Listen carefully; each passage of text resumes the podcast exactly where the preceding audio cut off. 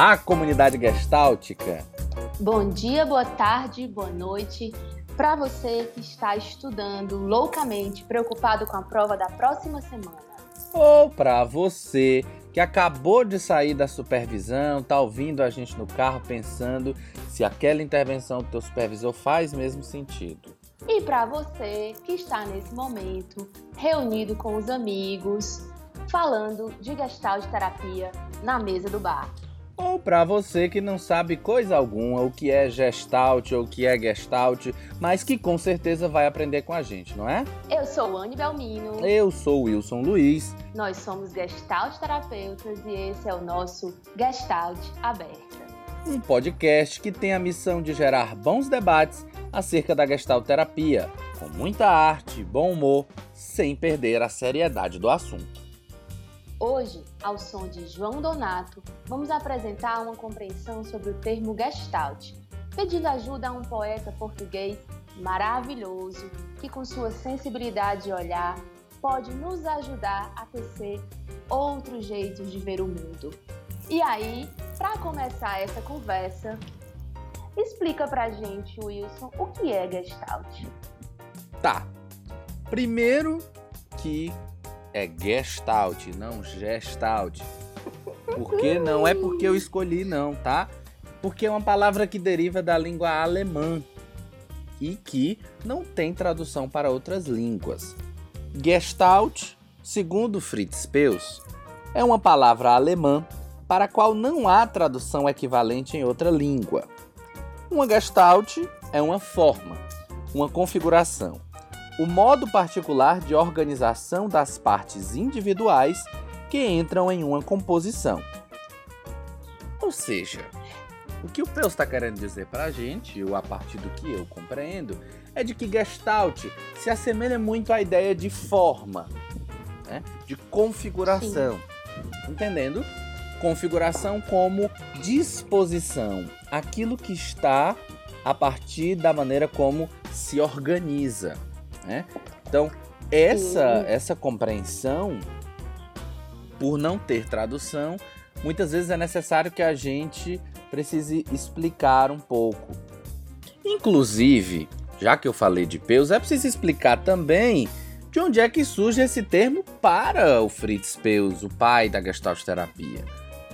Esse termo surge para ele a partir de reuniões do grupo dos sete, né? Quem era o grupo dos sete? O grupo dos sete eram vários estudiosos dessa época que estavam descontentes com a psicologia da época e intentavam, tinham aí a intenção de formular um novo jeito de ver, uma nova psicologia, uma nova abordagem. E mediante essas conversas, o descontentamento do próprio Fritz Peus com a psicanálise, começam-se a surgir vários nomes. A Laura sugere um nome, Goodman sugere outro nome.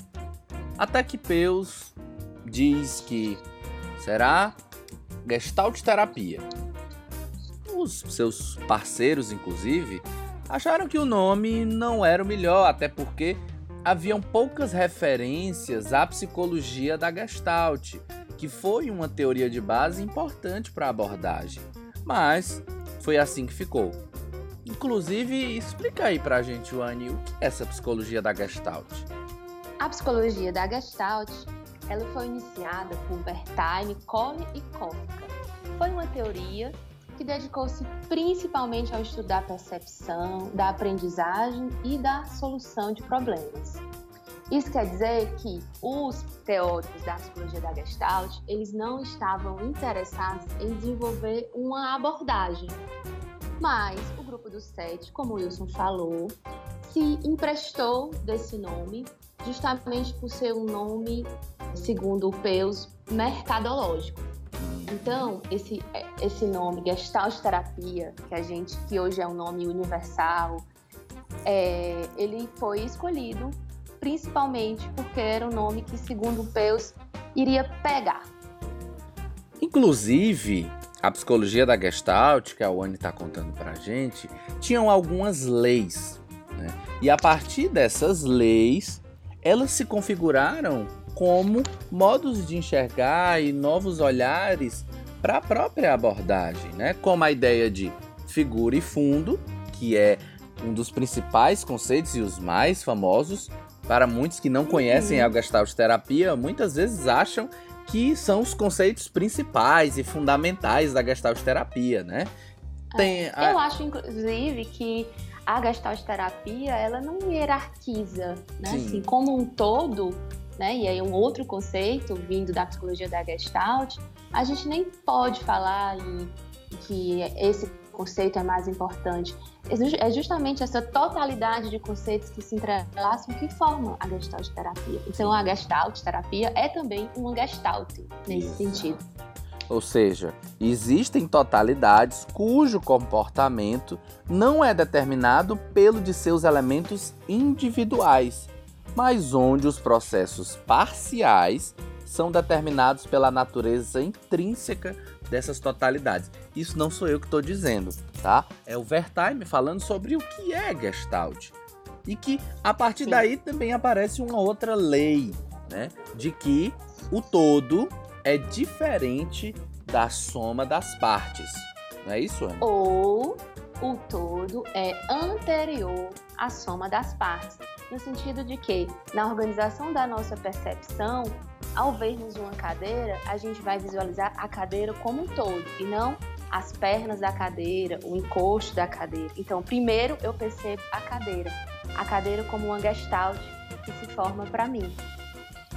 Isso aí. Inclusive, falando nisso, me fez lembrar de uma coisa muito legal que o Ponciano fala que a Gestalt é uma unidade de sentido, um fenômeno, algo que aparece como nome e se torna algo para a minha consciência. Ou, ou seja, ela é necessário, me lembra muito da fenomenologia, né? Quando fala que esse uhum. fenômeno ele só é fenômeno, fenômeno porque existe uma consciência que o capta, né? Então, a Gestalt está sempre nessa relação do eu que percebo e da coisa percebida.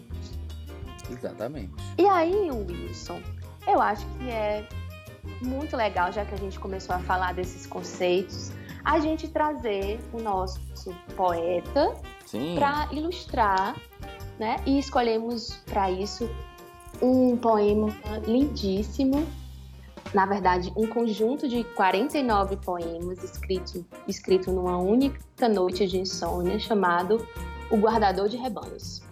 Mas é claro que a gente não vai ler os 49 poemas que compõem o guardador de rebanhos, porque senão vai passar um dia inteiro aqui. de 49 podcasts. É verdade. Porque de fato é um conjunto de poemas muito rico e que, a partir de algumas percepções que são próprias do Alberto Caeiro, ele consegue trazer alguns termos, mesmo que mediante a sensação, trazer alguns termos para a gente compreender melhor a ideia de Gestalt. Vamos lá? Vamos lá. Eu nunca guardei rebanhos. Quando me sento a escrever versos, ou passeando pelos caminhos ou pelos atalhos, escrevo versos num papel que está no meu pensamento.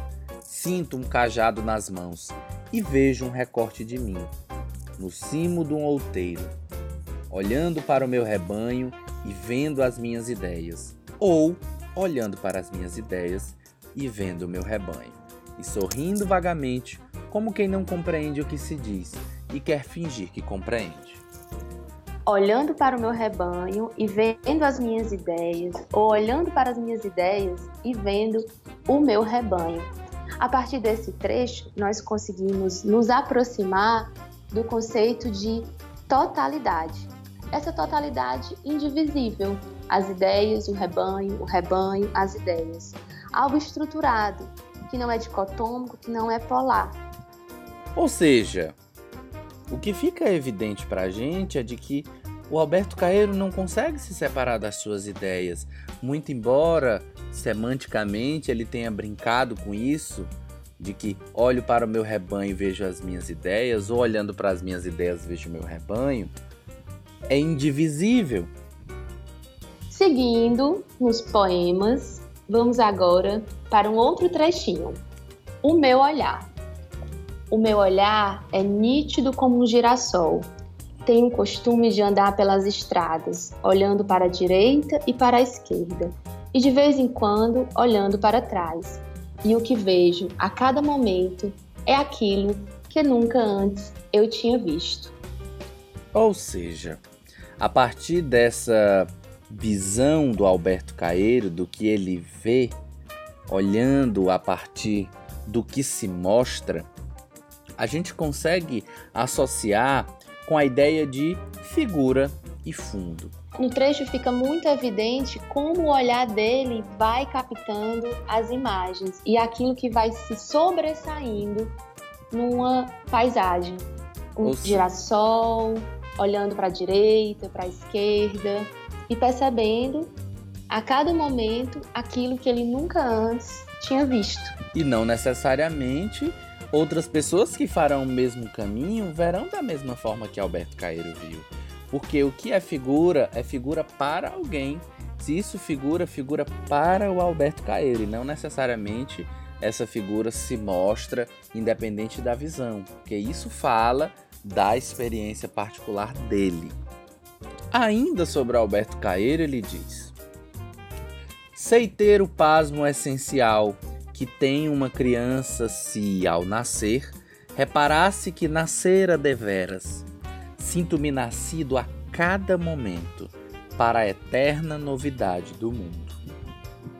Isso é muito lindo, né? Quando eu leio esse poema, esse trechinho especificamente, me vem logo a ideia dessa capacidade humana nossa de fechar e abrir gestaltes.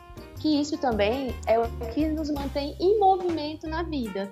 Então, quando ele fala, sinto-me nascido a cada momento para a eterna novidade do mundo, me lembra muito essa possibilidade da gente atender às nossas necessidades, fechando gestaltes, podendo nos abrir para novas possibilidades, se abrir para novidades. Tu sente assim também, Wilson? Perfeitamente.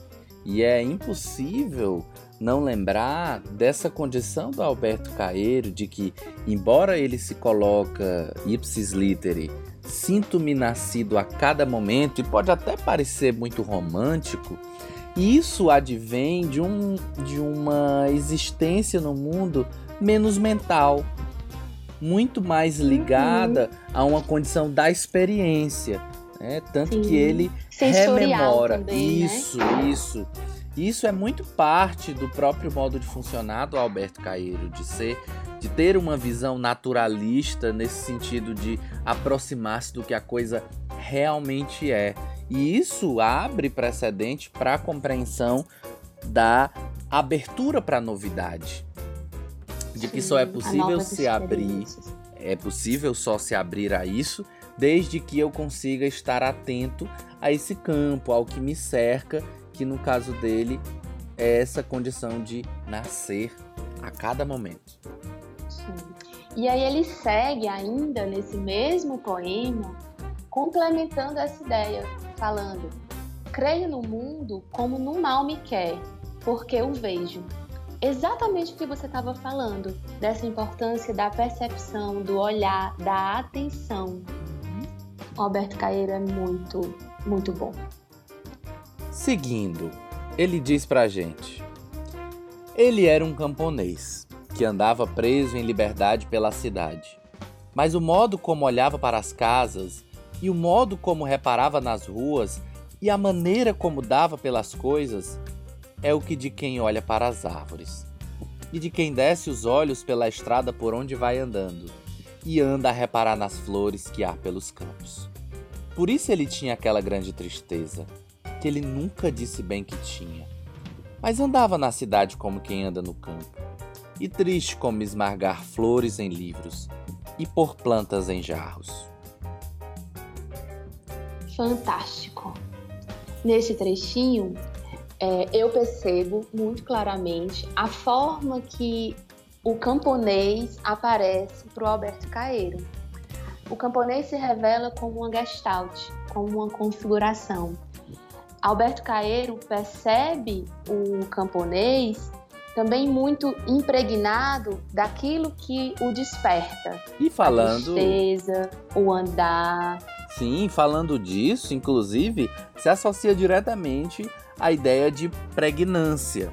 Ou seja, para o Alberto Caeiro, o que está evidente não só é a maneira como ele anda, a maneira como ele olha, mas também o que é possível ser visto a partir disso, uma tristeza ao esmagar as flores em livros e pôr plantas em jarros.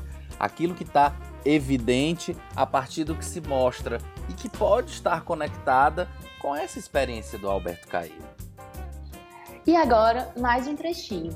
Quem está ao sol e fecha os olhos, começa a não saber o que é o sol e a pensar muitas coisas cheias de calor, mas abre os olhos e vê o sol e já não pode pensar em nada, porque a luz do sol vale mais que os pensamentos de todos os filósofos e de todos os poetas. Ou seja, parece ser algo muito simples a luz do sol, é algo que é comum a todos nós, mas para o Alberto Caeiro, isso entra numa condição de pregnância, o que fica evidente. Ou seja, a partir do momento onde ele começa a experimentar a luz do sol e não só vê-la, há aí algo que nos coloca a pensar sobre a, a, a lei de complementariedade da Gestalt, que é de que a coisa se fecha, essa Gestalt acaba se fechando a partir dessa experiência. Uhum. Então você percebe essa parte da complementaridade quando ele fala que quando fecha os olhos começa a não saber o que é o sol, mas abre os olhos e ver o sol. É isso? Exato, exatamente. Continuando, a criança eterna acompanha-me sempre. A direção do meu olhar é o seu dedo apontando. O meu ouvido atento alegremente a todos os sons. São as cócegas que ele me fez, brincando nas orelhas. Damo-nos tão bem um com o outro, na companhia de tudo, que nunca pensamos um no outro, mas vivemos juntos e dois, como um acordo íntimo, como a mão direita e a esquerda. Bem, esse trechinho, para comentar esse trechinho, eu vou pedir licença e ler uma parte do livro Vadimeco da Gestalt Terapia, do Jorge Ponciano Ribeiro. A coisa em si tem uma harmonia interna, resultado de um processo de dentro que dá um sentido de unidade ao objeto. O todo é anterior à soma de suas partes. Conceitualmente, existe uma antecedência cronológica da parte com relação ao todo, mas ele, como percebido, é ontologicamente anterior à soma de suas partes, uma vez que, do contrário, não poderia ser percebido. Ou seja, uhum. a partir do que Jorge Ponciano está nos sugerindo, não há aí uma hierarquia, um qualitativo, mas simplesmente são partes e todas elas compõem esse todo. Como o Alberto Caeiro nos diz, como um acordo íntimo, como a mão direita e a esquerda. Não há uma supremacia entre direita e esquerda, embora às vezes nós tendamos a usar uma mais do que a outra mas enquanto hierarquia, enquanto necessidade, isso não se mostra. São simplesmente uhum. mãos e que compõem esse todo. Esse, essa parte que você comentou também me faz lembrar um outro trechinho bem curtinho, que eu vou uhum. pedir também licença para ler. Sinto todo o meu corpo deitado na realidade. Sei a verdade e sou feliz essa parte também me lembra dessa totalidade, dessa indivisibilidade, quando ele fala de sentir todo o corpo, né? Não sente partes desse corpo, ele sente o corpo inteiro. Enquanto totalidade. Enquanto totalidade, exatamente. Vamos seguir? Vamos. Para a gente fechar, vamos mais um trechinho da obra do Guardador de Rebanhos, onde ele diz assim: Olá, guardador de rebanhos, aí à beira da estrada. Que te diz o vento que passa? Que é vento e que passa, e que já passou antes e que passará depois. E a ti, o que te diz? Muita coisa mais do que isso. Fala-me de muitas outras coisas. de memórias e de saudades, e de coisas que nunca foram. Nunca ouviste passar o vento, o vento só fala do vento. O que lhe ouviste foi mentira, e a mentira está em ti. A partir disso, é possível associar com, de novo, o elemento da pregnância, que é aquilo que se mostra, ou seja, ambos falam do vento, mas o mesmo vento diz coisas diferentes para eles. Tanto que, para o guardador de rebanhos, fala de algo que passa e que passou antes e que passará depois. Fala dessa condição de passado, presente, futuro. Sim. E que ao Alberto Caeiro, ele já retruca falando sobre uma condição de extrema presentificação. Né? E que também evidencia para a gente aí algo que a gente pode associar com a ideia de fundo, né? Que é fala-me de muitas outras coisas, de memórias e de saudades e de coisas que nunca foram. É, essa parte, né, assim, eu acho que é até importante a gente trazer esse conceito de fundo, mas também diferenciar a outro conceito de figura, né? Ele traz nesse trecho de memórias e de saudades. Então é aquilo que compõe ele enquanto existência, acúmulo de vivências, ou seja, esse fundo que são justamente aquilo que nós fomos vivendo e que é, desse fundo emergem emergem as nossas figuras. Exato. A partir desse fundo emergem as nossas figuras. São coisas, são experiências que nos constituem enquanto totalidade, mas que, mediante um campo que mostra a necessidade, coisas nesse fundo se tornam figuras e necessariamente pregnantes. Com isso, é claro que a gente precisa também contar melhor a vocês quem é que conta tudo isso? Quem é que mostra tudo isso pra gente? A gente falou da obra, agora vamos falar de quem é essa figura, né? Tem um cara Sim. que chama Fernando Pessoa que escreveu assim: Multipliquei-me para me sentir. Para me sentir, precisei sentir tudo. Transbordei, não fiz senão extravasar-me. Despi-me, entreguei-me e há em cada canto da minha alma um altar a um Deus diferente, que eu quero sentir tudo, de todas as maneiras. Quebro a alma em pedaços e em pessoas diversas. Que pessoas são essas, Wani? então, Fernando Pessoa, né, assim, acho que traduziu muito bem nesse trechinho a intensidade, a necessidade de ser muitos, né?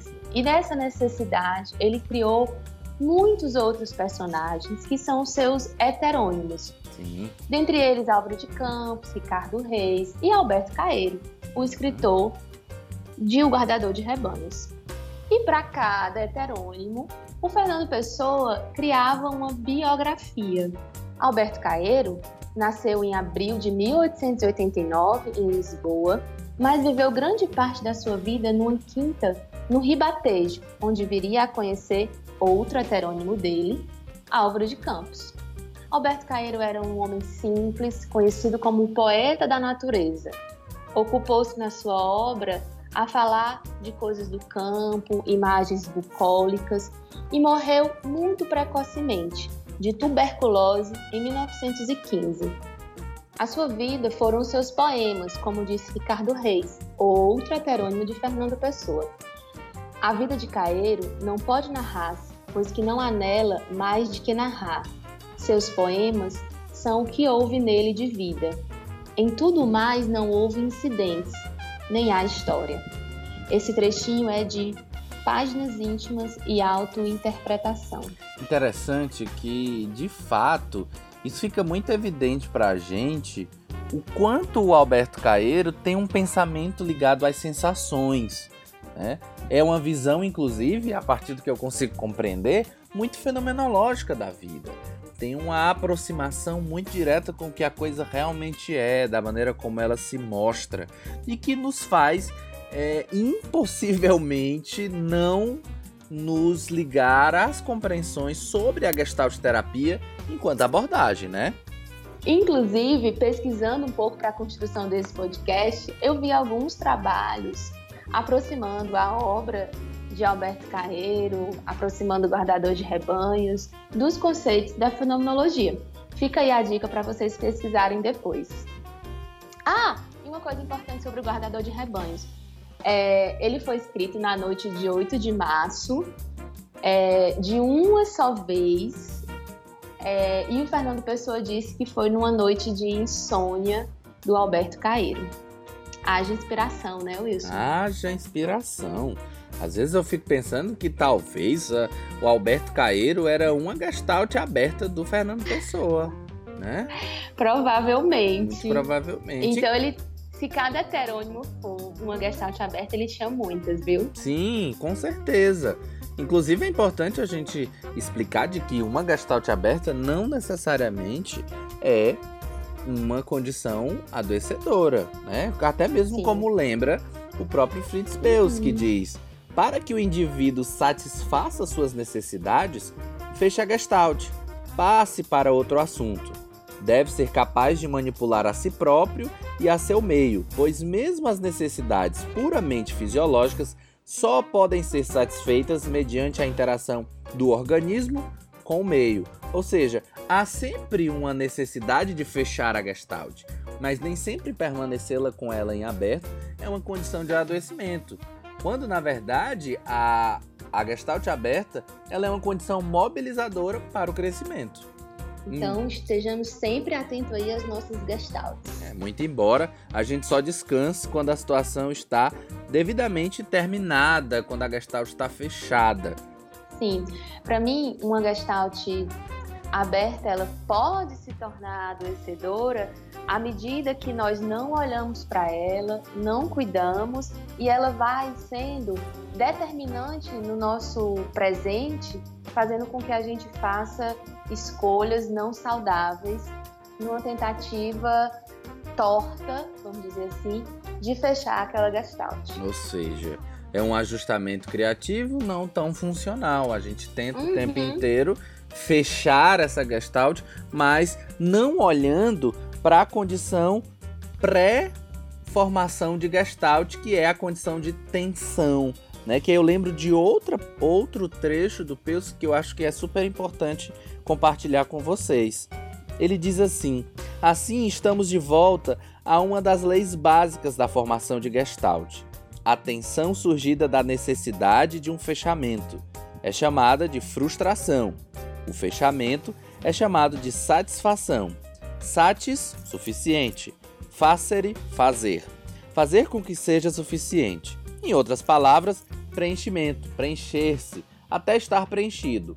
Com satisfação, o desequilíbrio é anulado, desaparece.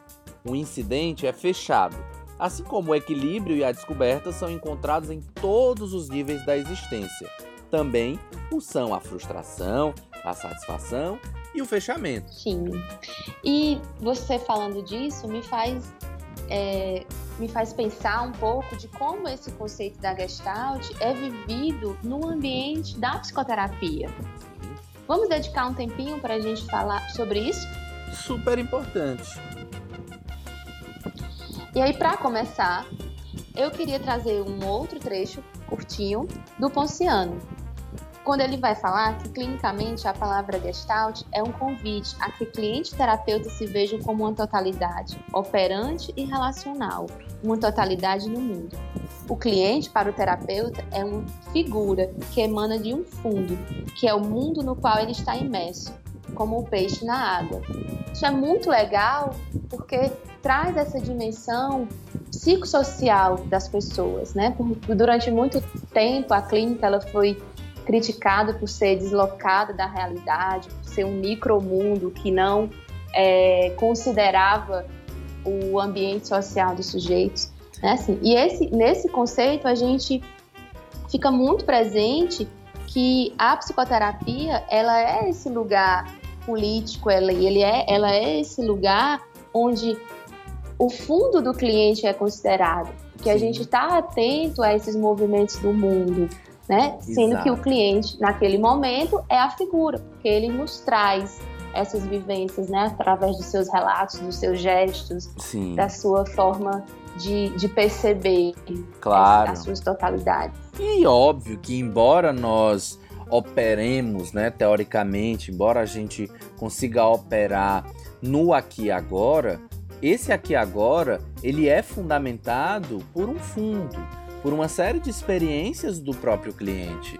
É impossível olhar esse cliente sempre como uma condição só de figura, apenas como a, a coisa mesma que ele manifesta enquanto figura para ele. É necessário compreender de que aquela é uma figura, mas que ela advém de um contínuo, de um conjunto que compõe esse fundo. Porque não há figura sem fundo. Exatamente. E outra questão fundamental para essa relação terapeuta-cliente é a percepção do cliente como totalidade.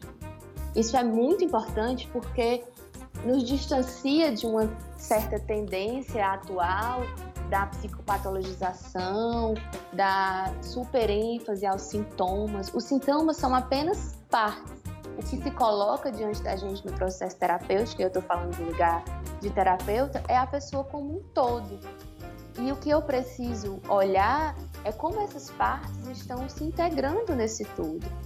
E, e como eu, terapeuta, consigo fornecer ainda mais espaços de experimentação enquanto intervenções, enquanto experimento, para que esse cliente componha melhor aquela figura que está fragmentada, aquela gestalt que está em aberta, que uhum. gera no seu corpo, que gera na sua experiência o incômodo, o sintoma ou a mobilização para que ele deseje cuidar de si. O lugar do terapeuta é esse de fornecer não só o acolhimento, mas também espaço para a realização ainda mais plena dessa figura, dessa manifestação livre da figura. Sim. De novo com Ponciano, enfatizando que você falou isso. Ele diz: fazer terapia gestáltica é todo um processo de retomar esta unidade original, a gestalt, como definição de sentido e de unidade, que significa um retornar prazerosa e conscientemente à casa-mãe, ao ser como uma totalidade viva e operante. É lindo isso, né? Sim, é de uma beleza. Totalidade viva e operante. E não é só lindo, sabe, Juane? É tão lindo, mas também é muito vivo na clínica. Porque às Sim. vezes a gente acaba, é a gente aí eu já digo, é, psicólogos humanistas como um todo, somos muitas vezes alvo de comentários como ah vocês enxergam o, o sujeito como muito romantismo né? Muito é, é, é, é muito é muito fofinho né? Eu, eu falo da minha experiência como estudante é, os meus colegas brincavam muito comigo assim ah o Wilson lá vem eu, isso da terapia do abraço, do afeto. Ah, é, passei por isso também. Ou seja, a gente, na verdade, a maneira como eu compreendo, nós legitimamos esse espaço de possibilidade, mas não só esse. Né? Quando você estava falando aí sobre Ponciano, falando dessa condição de totalidade, é preciso entender também que mais do que isso, há aí um olhar para essa experiência total, mas de que quando isso é manifestado, ela não é manifestada como o retrofletor, o, o confluente. Calma que a gente vai falar disso lá na frente. É, mas eu já já tô adiantando o negócio, ou seja, embora a gente tenha, a é, embora a gente tenha compreensões sobre mecanismos de adoecimento, que a gente vai falar nisso mais na frente, é super importante entender sempre como uma experiência totalizante de que essa parte que muitas vezes o cliente traz na maneira do seu adoecimento como algo solto, como algo que não conecta com a minha experiência, exige de mim, terapeuta, paciência, exige do cliente também essa condição de entrega para que a gente consiga junto começar a configurar ou reconfigurar esse fundo, como Peus tão bem dizia, sobre a noção de antropologia da neurose, como é necessário pensar uma condição antropológica de restauro para que a gente consiga não só buscar informação, que eu acho que isso talvez seja até uma pobreza do espaço terapêutico, buscar informação, uhum. mas na verdade restaurar experiências que estão fragmentadas, buscar a condição sim. de integração, que esse sim é um termo gestáltico que também advém da psicologia da gestalt, a ideia de uhum. totalidade, unidade, enquanto desejo integração. e objetivo, que aparece mediante uhum. uma integração, né? Sim. Ou seja, não é apenas um movimento de cicatrizar feridas antigas, né? Assim, de Sim. fazer com que elas deixem de existir, mas de olhar para elas e, partindo delas, poder fluir de reencontro a uma pessoa que está dentro de nós, que somos nós mesmos, mas que a partir dessas fragmentações, dessas rupturas, a gente foi deixando de lado. Então, o retorno a essas sensações, a, essas, a essa possibilidade de reintegrar, é que vai nos devolvendo a nossa morada. Exatamente. É isso. Ficamos por aqui hoje, né? Sim, acho que a gente conseguiu dar uma volta legal. Espero que você que está ouvindo a gente tenha conseguido acompanhar ou tenha se confundido um pouco mais. Isso também é importante para o aprendizado. Sim. E aí, antes da gente ir embora, vamos deixar um ganchinho para o nosso episódio 2? A gente vai contar logo? Vamos, vamos contar logo. Então, como episódio 2, a gente vai pensar um outro termo super importante dentro da Gestalt terapia, ainda nessa ideia de pensar os princípios básicos a partir da arte como sendo um espaço de compreensão através da sensação. A nossa proposta é que no próximo episódio a gente consiga discutir o termo awareness ou conscientização a partir da música de Maria Bethânia. Hum, eu amo Maria Bethânia. Quem me e conhece, você? quem me conhece sabe que eu sou suspeito e deve inclusive imaginar que eu deva ter escrito o roteiro pro episódio 2. Sim, mas eu acho que esse episódio vai dar o que falar, vai ser muito bom. Vai, também acho. Mas vamos ficar com o presente do episódio. Vamos criar menos fantasia. Nós vamos deixar na descrição do podcast as referências de livros que a gente usou para a construção desse episódio. E o Wilson vai deixar aqui também algumas indicações inaugurando esse nosso quadro, que é Indicação da Semana. Isso, sempre que a gente fechar um episódio, vai ficar aí uma dica para vocês. Não necessariamente vão ser os livros ou conteúdos que a gente usou ao longo do episódio, mas sugestões. E aí a minha sugestão essa semana é de que a gente revisite o primeiro livro da Gestalt Terapia, o que demarca o início dessa abordagem, o Gestalt Terapia ou Gestalt Therapy. O temido Gestalt Therapy. É, o mal falado muitas vezes, mas que na minha compreensão é sim o, o lançador de sementes para esse começo.